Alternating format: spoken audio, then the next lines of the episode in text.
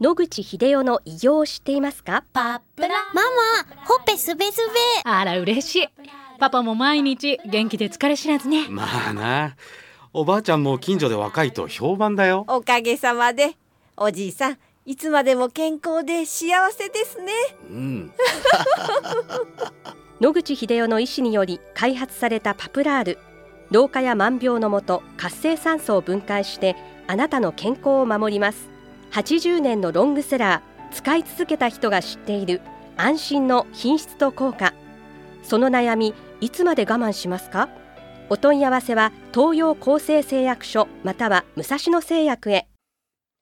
白川先生おはようございます。おはようございます。今週もお話をどうぞよろしくお願いいたします。よろしくお願いいたします。え前回のお話の中で、が、んの検査、はい。え遺伝子検査のお話を伺ったんですが、どこでも誰でも受けられるものなんでしょうか？はい。ほんの4、5年前は、もう一部のクリニックしか受けられませんでした。っていうのは、それをやってる会社がほとんどなかったんですね。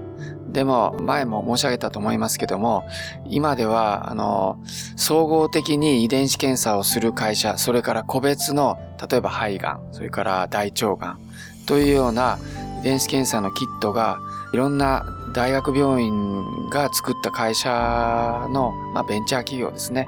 そういったものが開発されてきましたので、どんどんどんどんコストは安くなっています。で、しかも、あの、正確率は、あの、今までの検査に比べてはるかに高いので、私は将来的には遺伝子検査が早期発見の切り札になると思っています。はい。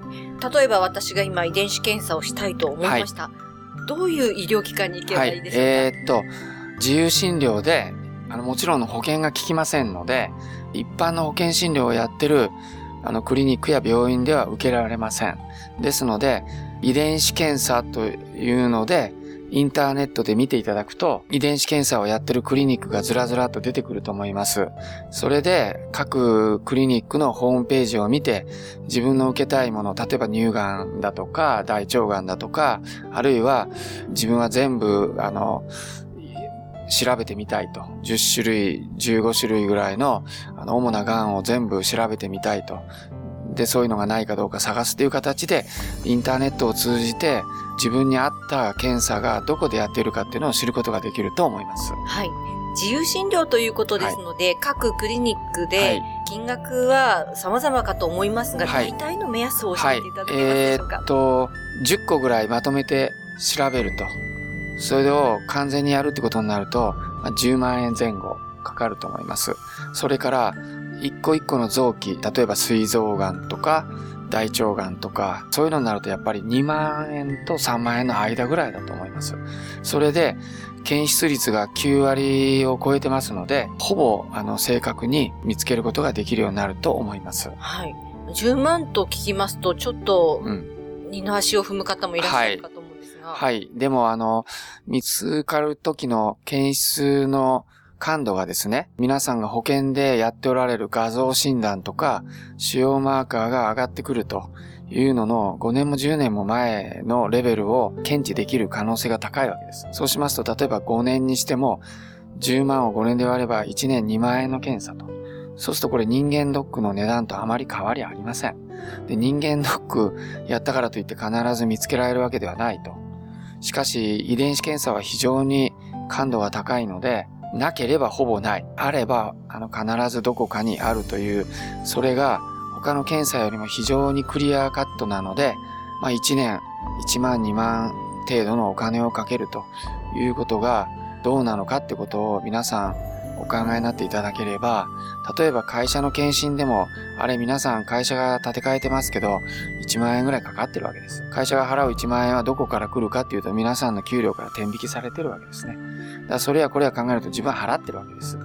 だから、その頻度からすると、5年間で毎年1、2万払って5万だ10万だ払うんだったら、綺麗に1回でそれぐらいかかりますけれども、まあ10万円ぐらいで見つけられるということで、やるんであれば、私は高くはないとは思いますけどね。はい。あの、先生、ちょっと一つはい気になる点があるんですけれども、この遺伝子検査で見つかるのは、はい癌化した細胞ができたもの、そうですね。はい。遺伝子検査にも、3段階ありまして、はい。まず、癌細胞が1個できて、2個、4個、8個というふうに増えてきます。そうすると、ある程度の数に達してくると、癌細胞は当然生きていくために、新しく血管を作って栄養と酸素を取っていかないといけなくなります。血管新生と言います。で、血管を作って自分たちの生きていくための栄養を確保するわけですけど、分裂のスピードが速すぎると供給が追いつかなくなってですね、一部の癌細胞が壊れてしまいます。で、癌細胞の中から変異した遺伝子が出てきて、それが血中に出てくると。それがある程度の数になると、採血をある量をして、遺伝子医学の検査で引っ掛け上げられるのには、血液中に何個あればいいかと。で、その血液中に何個出てくるのには、大体癌細胞がいくつあるとそういうことができるのかと、この情報が必要なわけです。残念ながらこれを人間で実験することはできません。そこでマウスを使って、ある一定の大きさの癌を作った時に、血液の中でどれくらいの量の変異遺伝子が流れているかということをもとに、人間の大きさに概算し直して、何 cc 取れば、その中に1個引っ掛けることができれば、元の癌は大体どれくらいの数あるという、それをマウスの実験から推測すると。で、その上で、実際の癌の患者さんから何センチの大きさの人があって、その人から血液を取ると、大体どれぐらいのレベルの遺伝子を検出できる。だから、このやり方は正しいという、そういう実験を経て製品化されてきているものです。非常に正確性が高いと思いますので、ある程度の血液を取れば、あの、なければ何個以下。ゼロかどうかはわかりません。そうするとそれが保険で、えー認められているような検査はありますけども、それよりも非常に感度が高くて優秀だと。で、コストもどんどん下がりつつありますので、例えばさっき申し上げているように、個別の癌ですと、1、2万円でできるという時代に突入しているってことですね。はい。ありがとうございます。また、このお話は来週お願いいたします。お話の相手は FM 西東京の飯島千尋でした。諦めないで、末期がん。遺伝子治療、免疫細胞療法、温熱治療。抗がん剤に頼らない最先端のがん治療で生きる希望を。ご相談は、東京中央メディカルクリニックへ。電話03-6274-6530。03-6274-6530。